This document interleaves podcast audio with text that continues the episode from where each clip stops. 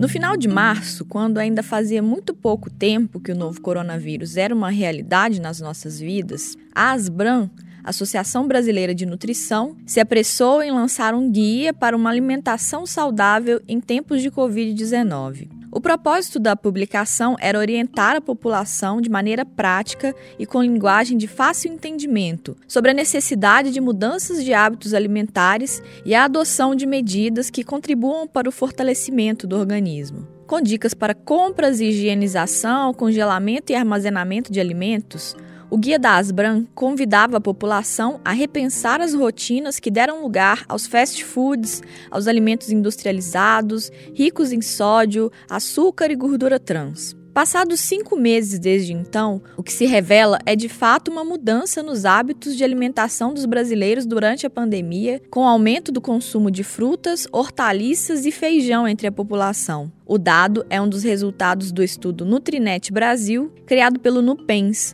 o Núcleo de Pesquisas Epidemiológicas em Nutrição e Saúde da USP.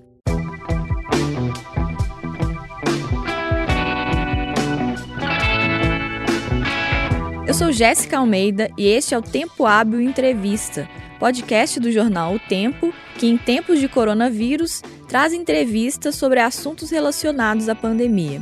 A Covid-19 segue sendo uma questão central em nossas vidas e deve continuar assim por um bom tempo, mas neste episódio, estamos fechando o ciclo de discussão focada nesse assunto aqui no podcast. De toda forma, o Tempo Hábil segue com outra proposta que eu vou detalhar no final do episódio. E se você ainda não fez isso, não deixe de assinar o Tempo Hábil no tocador de podcasts da sua preferência para receber notificações sobre as novidades que vêm por aí. Nós estamos no Spotify, no Deezer, no Google Podcasts, no Apple Podcasts e em todos os demais aplicativos.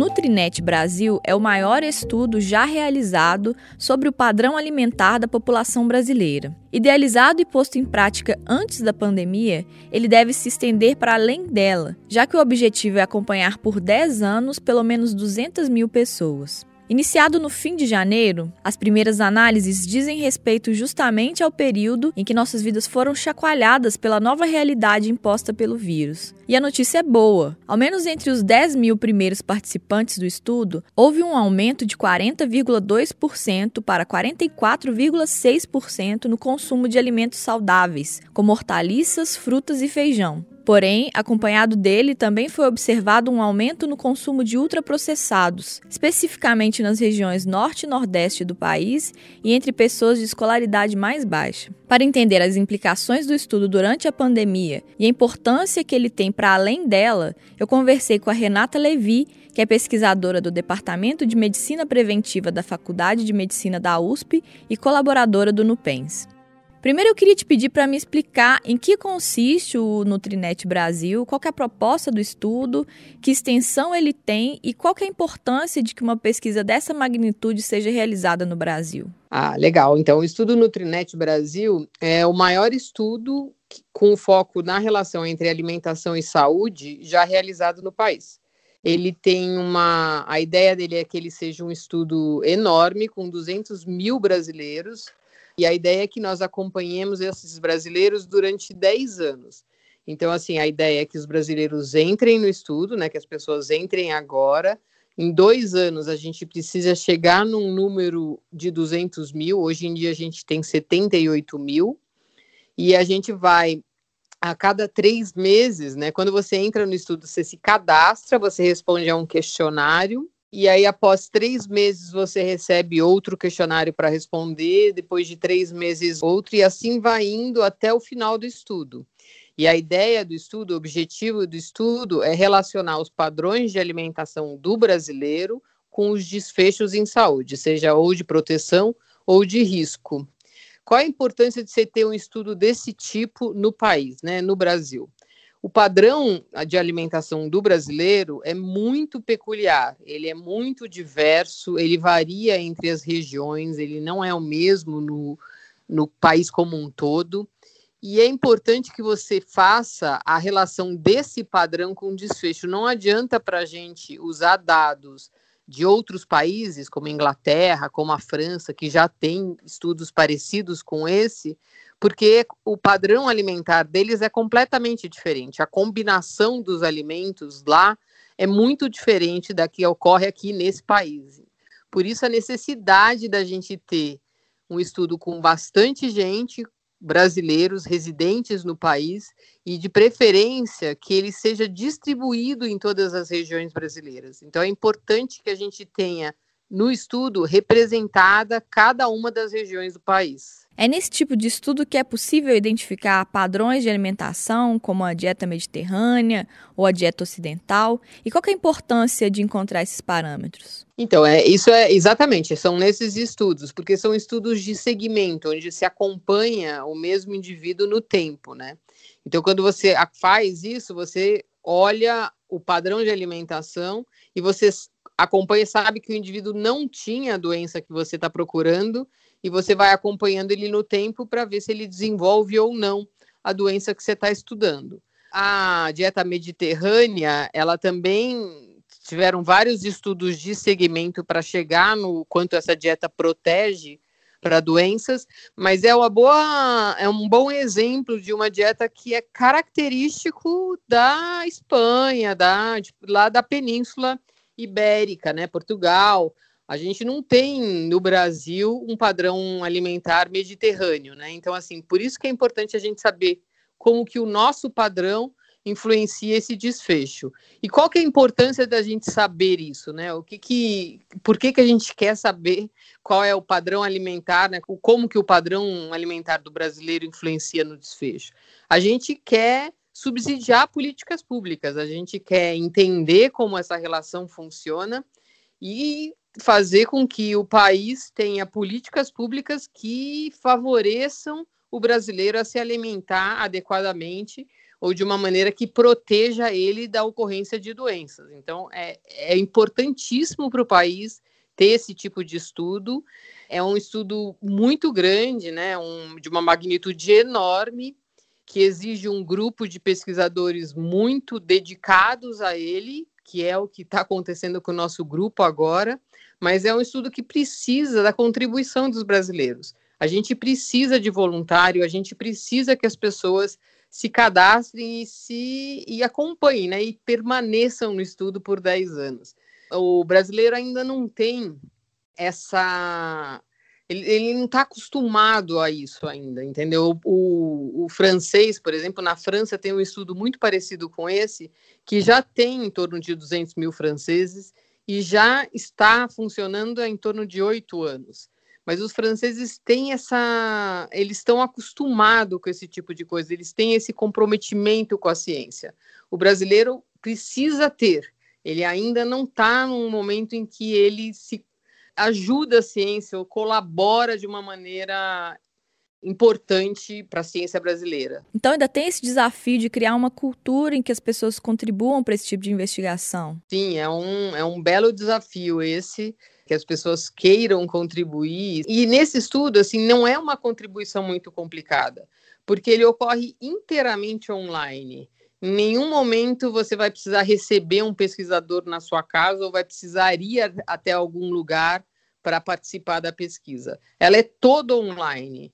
Então, assim, os questionários foram desenvolvidos para serem respondidos muito rápido. Então, assim, você só clica, né? As respostas, na maioria das respostas, você não tem que redigir nada.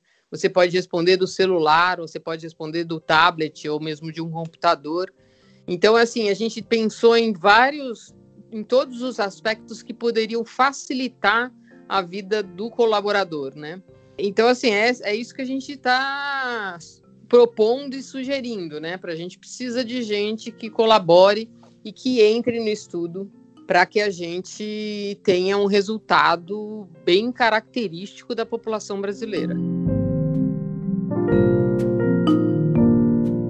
As primeiras análises do Nutrinet Brasil, que envolveram os primeiros 10 mil participantes da pesquisa, indicam um aumento generalizado na frequência de consumo de frutas, hortaliças e feijão de 40,2% para 44,6% durante a pandemia. Eu queria saber qual que é a abrangência desse dado, quão relevante é esse aumento e que leituras a gente pode fazer a partir dele. Então, a gente teve uma. Isso foi quase que uma oportunidade, né? Como o estudo começou, se iniciou em janeiro de 2020, né? Foi quando a gente começou a pôs em, em campo né, o estudo, e no começo a gente teve vários participantes e, e a gente pediu para que eles respondessem a um segundo questionário que foi em meados de maio, né? E os dois questionários tinham informações relacionadas ao consumo alimentar dos participantes. A gente conseguiu verificar se houve ou não alteração nesse consumo dos participantes do Nutrinet. Agora, para fazer isso, a gente fez um recorte dos 10 mil primeiros inscritos, até porque eles participaram nas datas que a gente precisava, né, em janeiro e em maio. E aí a gente comparou o questionário respondido no momento de ingresso com o questionário respondido três meses depois. E o que, que a gente constatou? A gente constatou que houve um aumento de frutas, verduras e feijão né, na alimentação de todos os estratos como um todo, ou seja, de todos esses participantes, independente da região e, e do país, né, e da classe de escolaridade, que é uma, uma boa notícia, né? E o que nos trouxe também, o que não é uma grande notícia, é que nas regiões nordeste e, e norte, e na camada de, na, na extrato de menor escolaridade, a gente conseguiu ver esse aumento desses alimentos saudáveis, mas por outro lado a gente também viu que teve um aumento de alimentos ultraprocessados, que são os alimentos que a gente já sabe que estão associados a doenças, né, a desfechos em saúde, como obesidade, hipertensão, diabetes, alguns tipos de câncer, doenças coronarianas. Isso nos preocupa porque mostra que durante a pandemia você teve desigualdades né, na, nas alterações de consumo alimentar. E esses alimentos ultraprocessados que estão associados a essas doenças, essas doenças estão muito associados à piora do quadro de Covid caso a pessoa seja infectada. Esses resultados são super animadores, assim, não os de ultraprocessado, mas os de alimentação saudável. É, é importante, né? Você ver que, que durante uma crise dessa você teve uma melhora na alimentação, e a gente atribui muito essa melhora porque as pessoas estão mais em casa, então elas estão cozinhando mais em casa. Já é sabido que a alimentação fora de casa tem uma qualidade pior do que a alimentação dentro de casa. Então, e as pessoas estão mais preocupadas com a saúde. De alguma maneira, eles estão preocupadas a ter uma melhora da imunidade, né? Então, talvez seja esse um outro motivo.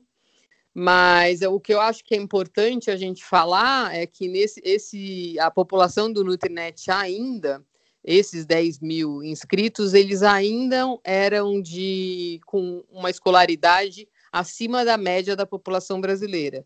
Então, esse resultado é verdadeiro para os participantes do Nutrinet mas ele não necessariamente é verdadeiro para o país como um todo. Entendi. E sem querer fazer futurologia, mas existe alguma forma de avaliar se esse movimento desencadeado pela pandemia pode se converter numa mudança mais duradoura? Existe a possibilidade das pessoas perceberem os efeitos positivos dessa mudança e se empenharem para mantê-la? Olha, a gente espera que isso aconteça, né? Mudar comportamento alimentar é uma coisa muito difícil, né? Não é muito simples você mudar o teu comportamento diante da, da alimentação, ou seja, ou de qualquer outra outro hábito que você venha a ter. Então, assim, não dá para a gente dizer se isso vai permanecer ou não. O que dá para a gente dizer é que se a gente continuar com o nosso estudo, a gente vai poder responder no momento futuro se isso ainda permanece ou se isso ainda se manteve, porque a gente vai continuar acompanhando essas pessoas.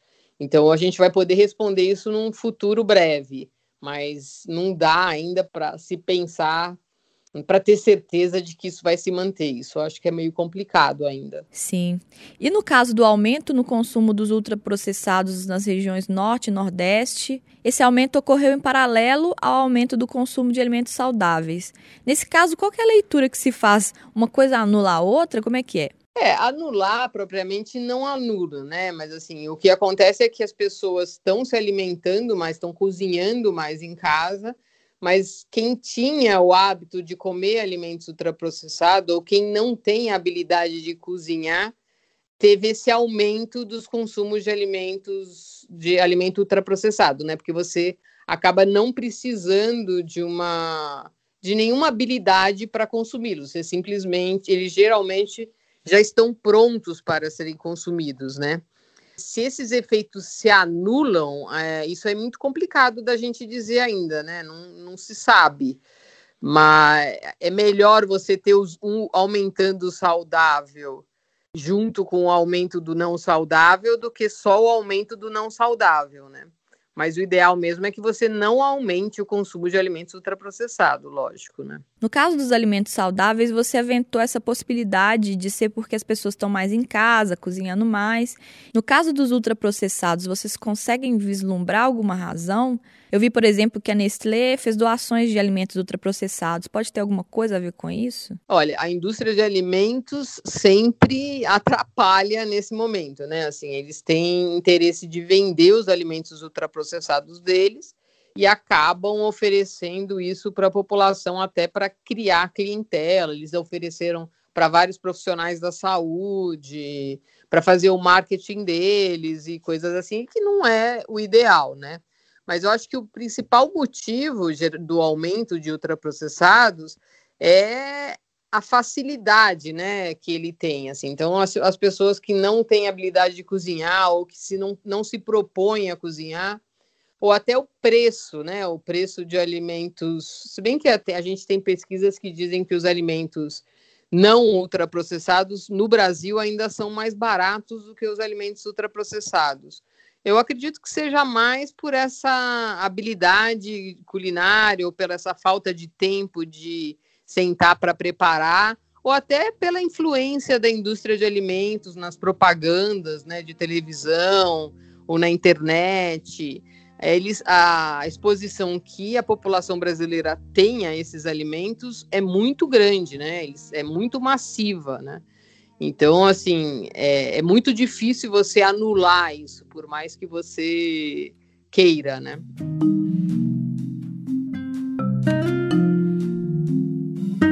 Você já falou um pouco anteriormente, mas eu queria que a gente explorasse isso um pouco mais. Quais que são os riscos à saúde associados ao consumo de alimentos ultraprocessados e que outros contornos eles ganham no contexto de uma pandemia como a da Covid-19? Então, os alimentos ultraprocessados já há assim diversas evidências, vários estudos de diferentes desenhos, né?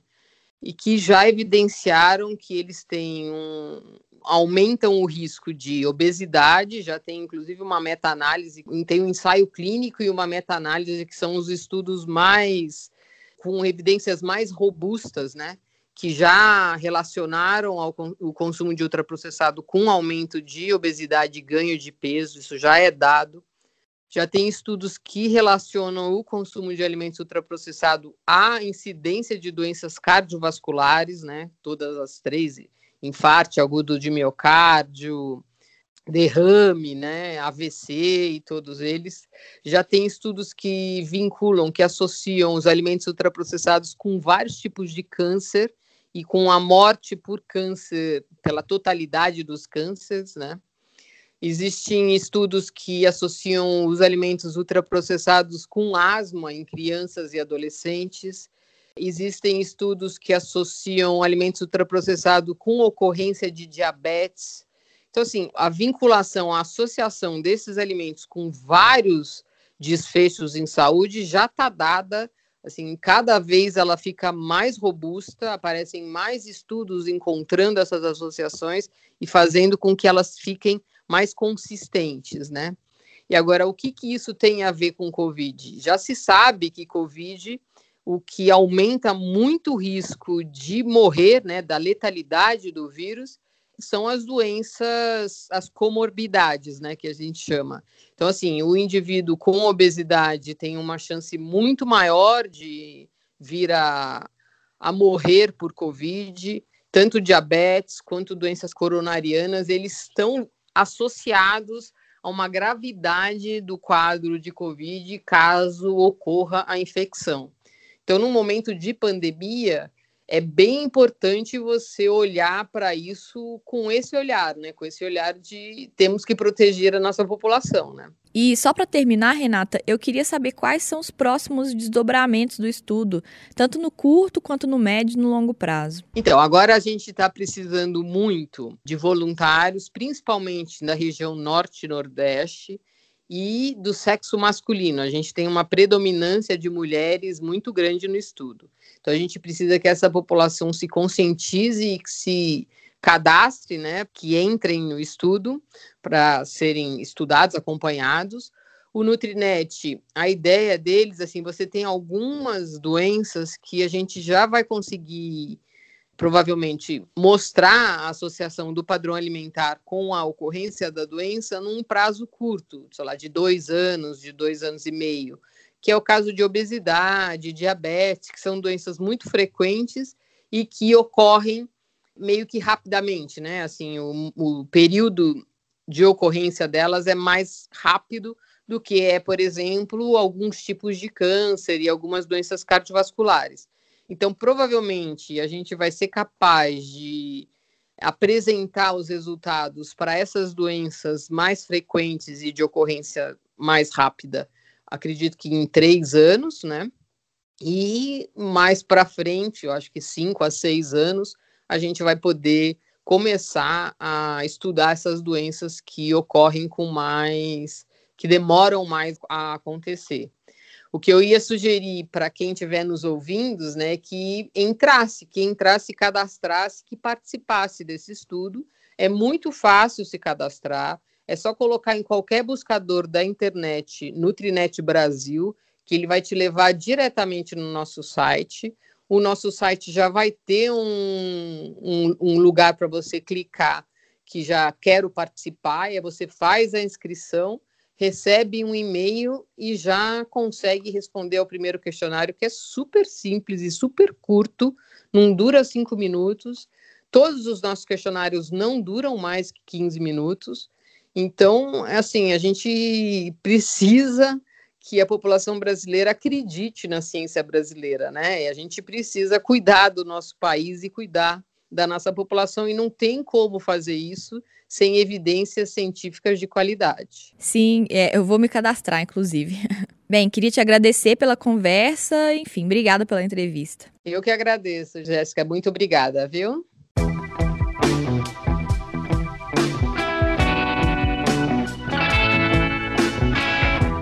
Você ouviu Tempo Hábil Entrevista, podcast extraordinário do jornal Tempo para tempos de coronavírus. Para ser um dos voluntários do estudo Nutrinet Brasil e ajudar a entender o padrão alimentar dos brasileiros, acesse nutrinetbrasil.fsp.usp.br ou simplesmente digite Nutrinet no mecanismo de busca da sua preferência e preencha o cadastro no site. Quanto às mudanças no tempo hábil que eu anunciei no início do episódio, vamos aos detalhes. Mesmo sem saber por quanto tempo duraria, nós sempre tivemos em mente que essa era uma proposta provisória. Hoje, pouco mais de cinco meses e 31 episódios depois, nós acreditamos que cumprimos o papel de explorar diversas implicações dessa pandemia e que, na verdade, não se restringem a ela. Do primeiro episódio sobre a cloroquina lá em 24 de março até esse sobre alimentação, nós tratamos de questões importantes sobre a vida nessa nova realidade, dos aspectos sanitários e de saúde, a questões políticas, econômicas, históricas e até da percepção do tempo. A pandemia vai continuar sendo uma questão central nas nossas vidas, mas o tempo hábil encerra agora esse ciclo para dar início a outro. Retomando a proposta de lançar séries temáticas que tínhamos lá no final de 2018, quando lançamos esse programa para discutir os desafios da democracia no Brasil, nós agora vamos falar sobre as eleições. Por hora é isso, não vou dar mais detalhes para não estragar a surpresa. A gente vai ter um hiato nas próximas semanas e em meados de setembro retornamos com muitas novidades. Para não perder, assine o Tempo Hábil no seu tocador favorito. Nós estamos no Spotify, no Deezer, no Google Podcasts, no Apple Podcasts e em todos os demais aplicativos. Eu sou Jéssica Almeida e fiz a produção, o roteiro, a edição e a mixagem do programa. Se quiser falar conosco, envie uma mensagem pelas redes sociais do jornal. É só buscar por O Tempo no Twitter, Instagram e Facebook. Eu volto em breve. Até lá!